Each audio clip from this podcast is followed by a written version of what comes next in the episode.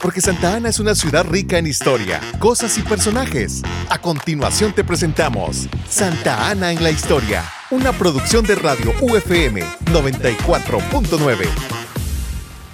Santa Ana es una ciudad llena de edificios emblemáticos, construidos con el esfuerzo de quienes donaron muchas cantidades de dinero a personas con inmensos ideales como Fray Felipe de Jesús Moraga, que fue el que impulsó la construcción del Templo del Calvario, el hospicio de huérfanas y las primeras construcciones del Colegio Salesiano San José, todo por el bienestar de los más necesitados y desposeídos.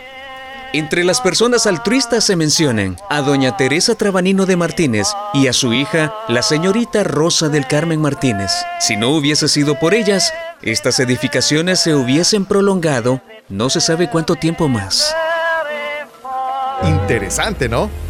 Te invitamos a escuchar la continuación de nuestra cápsula de Santa Ana en la historia, aquí por Radio UFM 94.9.